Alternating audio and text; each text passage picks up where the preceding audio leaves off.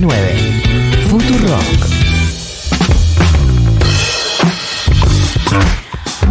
De que el gasoducto es una buena noticia que reconocen oficialismo y oposición, también es una buena noticia, me atrevería a decir, que desde el domingo, en lugar de hablar de muchas pavadas, o además de hablar de muchas pavadas, estamos hablando de un gasoducto. Bueno, qué sé yo, de cuestiones estructurales del país.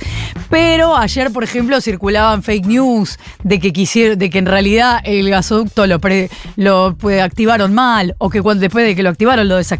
Bueno, vamos a hablar de las cosas que importan con Pablo González, presidente de IPF. Pablo, buenos días. Florencia Halfon te saluda. ¿Cómo te va?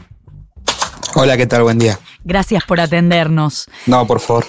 Se habló mucho desde el domingo de, y, Cristina Fernández también lo hizo en las contestaciones que le hacía en estos días a Mauricio Macri por Twitter, de la importancia de la estatización de IPF como paso anterior a todo lo que vino después y que hoy deriva en el gasoducto.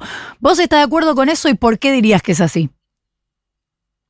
Bueno, en realidad, eh, yo fui senador, yo en el momento que se recupera IPF, o se restatiza, o, se, se declara, digamos, eh, de interés público el, auto, el autoabastecimiento de energía en la Argentina y la recuperación de IPF, era senador de la Nación.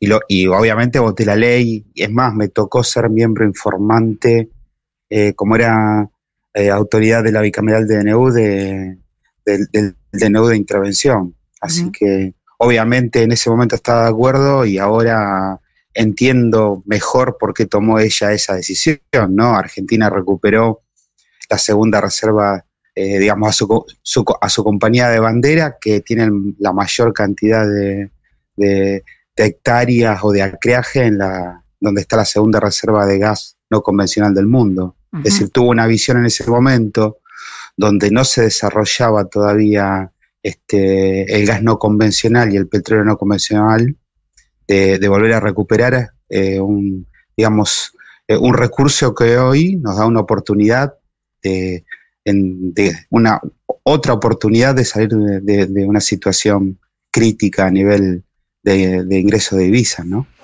En ese intercambio del que hablaba entre la vicepresidenta y el expresidente Mauricio Macri, que en realidad nunca se arroban, pero se hablan uno al otro, dice Mauricio Macri que el gobierno de Cristina Fernández y el de Néstor Kirchner fueron desastrosos en energía, los peores de la historia. Mm, descuento que vos no estás de acuerdo con eso, pero te quiero pedir tus argumentos. No, yo tengo los numeritos, Ajá. digamos, para poder este, primero que eh, me, digamos, la verdad es que uno eh, no, no, tiene, a ver, no tiene forma para explicar Macri ni Aranguren ni ninguno de los que manejó la energía durante ese tiempo en la Argentina, por qué no hicieron el gasoducto. Todos sabíamos que había que hacer un gasoducto, todos. O sea, yo vivía en Santa Cruz, me estaba cayendo del mapa y me daba cuenta que había que hacer un gasoducto. O sea, no, no, no había que ser un genio, ¿no? Yo no explico cómo el, mejor equipo de los últimos 50 años no hizo un gasoducto. Es más, tomaron deuda por 45 mil millones de dólares y hubieran dejado tres, para decirlo en términos sencillos, para hacer el gasoducto. Pero yo puedo contar lo que, lo que pasó en IPF.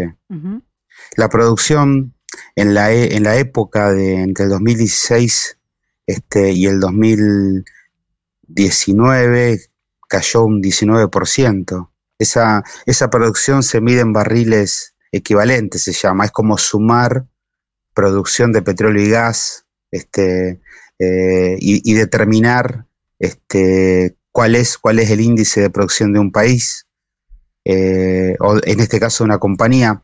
La producción de crudo era de cuando se fue la, gestión en el 2015 era de 249 mil barriles, ¿sí? Por día, ¿no? Se, producían 249 mil barriles por día. Cuando se fue, eh, el mejor equipo de los últimos 50 años, se producían 226 mil barriles. Se cayó, se cayó la producción de petróleo crudo de 249 mil a 226 mil. Hoy está en 267 mil. eh, la inversión, la, bueno, la, la, inversión, la inversión del año 2015 fue de 6.600 millones de dólares, 2015. En el 2016 fue de 4.300, en el 2017 fue de 3.500, en el 2018 fue de 3.300 y en el 2019 fue de 3.500. Hoy la tenemos en 5.000 nosotros, es decir, tenemos el mayor nivel de inversión de los últimos cinco años. Eh, y así podría estar, digamos, toda la mañana diciendo qué hicieron con IPF, ¿no? Eh, eh, digamos, y qué hubieran hecho si hubieran seguido, por ejemplo, que es un tema interesante a debatir. Porque si vos aumentás la deuda, la deuda neta fue aumentando de 6.900 millones de dólares que había en el 2015 a 8.200 que había, que, deuda que tenía este, que, tenía PF cuando nosotros entramos. Entonces, esto es sencillo. Si vos aumentás la deuda y bajás la producción, aumentás la deuda y bajás la producción. Si ellos hubieran tenido cuatro años más de gestión, yo termina, ¿Qué tal, Pablo? Termina, eh, Nico Fiorentino, sí, termina con IPF en crisis y como excusa para una privatización. Hola, ¿cómo andás? Sí, claro. Pero digamos, no, no, eh, a ver, eh, IPF es IPF. Entonces, digo, eh, es, un motor de crecimiento de la Argentina y, yo no soy un genio, digamos, yo soy un... ¿Cómo definirme? Yo soy un hombre del interior, de, digo, de, que conozco, sí, los yacimientos, toda mi vida fui el la, persona que la provincia de Santa Cruz designó para interactuar con las, con las, con las productoras de la provincia en mis diferentes gestiones, pero digo, no había que ser un genio para levantar a IPF. Ahora, eh, Lo que sí, no sé cómo hicieron para bajarla. O sea, eh, Aranguren dicta una, una, resolución 46 en gas. por el día eh, me parecía un cara dura cuando le hablaban a Cristina, digo. Este, eh, dictó una resolución 46 que benefició a algunas operadoras de gas, claramente, y a propósito, en la cual IPF no entró. Era, era para que la gente lo entienda, una, era una resolución de estímulo, digamos, donde se le pagaba un, monto adicional por un incremental de producción a ciertas productoras. En ese momento, supongamos que vos, el millón de BTU, por resolución 46 dijiste que lo ibas a pagar, o fue lo que hicieron, a 7,50 en un momento. Bueno, a, mí, a nosotros nos pagan 3,50. Caro igual, 7,50 pagarlo, pagarlo era caro. Plan gas 3,50 o 3,30. Entonces, eso lo hicieron a propósito.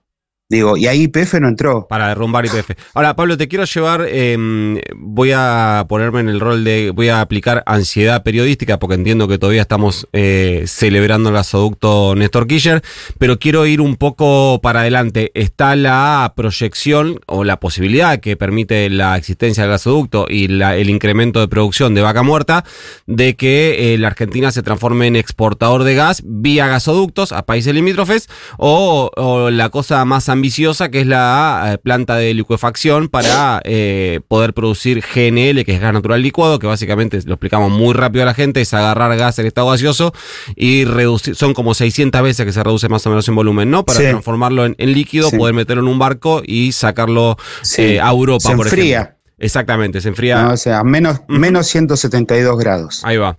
Eh, entiendo que hay un proyecto entre PF y eh, Petronas, que es para instalar una, planta de liquefacción, creo que es en Bahía Blanca, ojo, si estoy algún dando algún dato mal, vos eh, corregime, es, eh, ¿eso en qué estado está? ¿Para qué año hay que pensarlo? ¿Qué tipo de obras requiere para proyectar hacia adelante la Argentina, una Argentina exportadora de, GNL? Sí, bueno, el, gasoducto NK, digamos, no, no se toca con este proyecto. Este proyecto lo que hace es primero construir un gasoducto igual al NK de unas 36 pulgadas, este, que lleva el gas de vaca muerta a Bahía Blanca, lo enfría para exportarlo. En el mundo hay un gran mercado de GNL, es decir, eh, eh, hay una alta demanda de GNL. Por ejemplo, yo lo decía el otro día, este, cuando fui a la Cámara de Diputados al plenario de comisiones, Este, por ejemplo, este proyecto prevé producir 25 millones de toneladas anuales, España consume 21, Francia consume 25, eh, Petronas, que es la cuarta del mundo, produce 33. Es la cuarta productora del mundo y produce 33. Pero ah, para, ir para ir desarmando por partes, lo primero que, habría que hacer es eh, hacer un gasoducto parecido o idéntico al Néstor Kirchner, eh, en, paralelo que sea exclusivo, que saque el, el, gas de vaca muerta para, hacia esta planta de liquefacción. ¿Para qué? Para no eh, para no, digamos, interrumpir eh, el, primer objetivo que tiene el NK y los NEUA 1 y 2, que son los que están ahora, de abastecer el mercado interno. Perfecto. Bien, entonces, digo, vos podés, si haces un, gasoducto dedicado, este, firmar contratos de, largo plazo de exportación. ¿sí? Este, así que, digo, entonces, se lleva a Bahía Blanca el gas por un gasoducto, se congela, se almacena. Y salen, y salen los barcos especiales y se vende. Eso es, lo que hace Argentina en invierno, al revés, compra. Eh, exacto. ¿Y esa, esa planta qué inversión demanda y cómo es el acuerdo entre IPF y eh, Petronas en términos de inversión, de plazos, etcétera? Es, es una sociedad 51-49, ¿no? Es decir, es, es mitad y mitad. ¿no? La primera va por etapas, ¿no es cierto? Son, eh, es un proyecto que tiene 15 años, ¿no? Donde la, línea de tiempo eh, arranca con la sanción del marco regulatorio, ¿no? Necesita un marco regulatorio. ¿Qué es lo que está discutiendo ahora en la Cámara de Diputados? Sí, entonces ahí, ahí la primera planta es de 5 millones de toneladas anuales, eh, reitero, es de 25, necesita un gasoducto de 36 pulgadas y un nivel, y, un, y consume, a ver, para decirlo entre sencillo, consume gas como si fuera el NK. Eh, unos, unos 22 millones de metros cúbicos día. ¿Sí? Sí. Eh, después tiene dos plantas, tiene, tiene previsto dos plantas más. ¿Qué, qué, eh, ¿qué va a hacer esta planta? esta planta va, al, va, a ser el proceso de liquefacción, va, va a almacenar y, y va a estar acompañada de un barco, que es un, digamos, que, que, que mm, es, un floating, digamos, que hace el mismo proceso sí. este, en el puerto. Entonces, la mitad de los dos, de los 5 millones de toneladas, 2.5, va a ser en un, va a ser una planta de tierra, la mitad en un floating. ¿Para qué? Para empezar a exportar enseguida. Entonces, vos haces el gasoducto en un año, este, eh, un poco más. Esperemos tener el mismo nivel de eficiencia que tuvo en ARSA. Sí. Ahí le voy a preguntar a Agustín que me, que me pase bien la receta, Agustín Jerez. Este, en un año construir el gasoducto, viene un barco que es como si fuera una planta, haces otra planta al lado y empezás a exportar enseguida. Y vos. A medida eh, que empezás a exportar. Sí. Y, en esa proyección, Pablo, insisto con la ansiedad periodística, ¿vos cuándo eh, crees que podría llenarse ese primer barco con gas de vaca muerta? Y en, y en dos años, en dos años y medio. Eh, por eso es necesario que salga la ley. Nosotros vamos a licitar el gasoducto a fin de año. Eh, cuando. Una sola cosa más. Sí. Eh, empieza a producir enseguida y se empieza a reinvertir para hacer la, segunda planta, que es de 10 millones de toneladas. Claro. ¿Sí? Y después la, tercera planta. En el, en el pico de producción, nuestro país va a exportar unos 460 barcos por año y va a exportar algo así como lo que hoy exporta el campo, entre 17 mil y 20 mil millones de dólares. Claro. Cambia todo. Esto nosotros lo presentamos, perdón, lo presentamos eh, el año pasado en septiembre y lo presentamos en la Bolsa de Nueva York, cuando presentamos el desarrollo de negocios de IPF. Y todo el mercado entendió y entiende que es un proyecto serio, ¿no? Pablo, me quedo sin tiempo, pero me gustaría que en un minuto nos cuente. Sí, perdón, por ahí me largo un poco. No, no. Pasa que es difícil de. No, pues son, temas, técnicos, datos, etc. Pero antes de cortar, quiero que nos cuentes, porque cuando se estaba especulando con las candidaturas en Unión por la Patria, que todavía no era Unión por la Patria, en algún lado surgió que podía ser vos el candidato a presidente de Cristina Fernández, y me gusta la anécdota de que tu mamá te llamó medio para cagarte a pedos. ¿Cómo, cómo no me enteré? Sí. Bueno, yo, yo la verdad cuando lo vi, es más, eh, yo en ese momento estaba viajando para resolver el juicio de Maxus. Este, me estaba yendo. Y la verdad es que cuando eso estaba en los medios, la vi a Cristina. Ah. Estuve un par de veces, o sea, estuve con ella. ¿Y? Este, y no me dijo nada el tema del tapado. Así que fue muy frustrante. Y no le preguntaste tampoco. Pero no, no, no daba para preguntarle porque estábamos en un par de temas. Preguntaste a Cristina por el tapado y te dijo, sí, alcanzámelo que está ahí colgado. claro. No daba a decirle, che, no soy yo. No, y a mí me, digo, primero, en los primeros días, la verdad me divertí bastante viendo el tratamiento que le da cierto sector del periodismo a eso, ¿no? Porque algunos decían que yo, yo soy un outsider eh, de la política, digo, fui senador, vicegobernador, diputado nacional, ministro, digamos, eh, en mi región soy un tipo conocido. obviamente, todo eso de Santa Cruz, para nosotros sos un outsider, Pablo, es así. El, porteño es Entonces digo, acá, no sé, eh, si, no apareces en dos, tres medios, TN, qué sé yo, de acá no, no existís. Igual me gusta porque te hubiera gustado. ¿Te hubiera gustado ser el tapado? No, no, creo uno que yo hago política en mi región. Este, y no, en mi provincia. Pero digo, eh, más allá de la, enorme responsabilidad que tengo ahora, ¿no? Que, que, la verdad que el domingo, eh, eh, no, no, para uno que, digamos que, que hace años que viene esto, tener reconocimiento de, de los dos, ¿no? Tanto del presidente como la, bueno, de ella eh, para uno, a mí me, dio una gran satisfacción y ella recordaba cuando hace un par de años hablamos de este tema y hablamos de la traza. Había un par de trazas que no eran trazas que iban a beneficiar al país. Había una que era derecho a exportar a San Jerónimo sin abastecer mercado interno ni provincia de Buenos Aires y otra iba derecho para Chile y después a Bolivia. Y, entre todos decidimos esta traza, ¿no? Eso fue lo que dijo ella domingo. Pero bueno, nunca fui el tapado. Y, eh, digamos, y lo dejé hasta que un día no, mi mamá andaba con unos problemas de salud, estaba derivada acá en Buenos Aires, este, gracias a Dios está bien ahora, y vive en Reballedo mi mamá, ¿no? Pero estaba acá, y un día me llamó y suele criticarme cuando me ven los diarios, es muy, es muy crítica mi vieja. Ajá y, obviamente sigue al hijo, ¿no? Claro. Y, me hizo saber de la forma más intempestiva que, era, me, dice, me tengo que enterar por los diarios que mi hijo va a ser candidato a presidente. No, mamá. Y le digo, vieja, claro, le digo, vieja, no, le digo.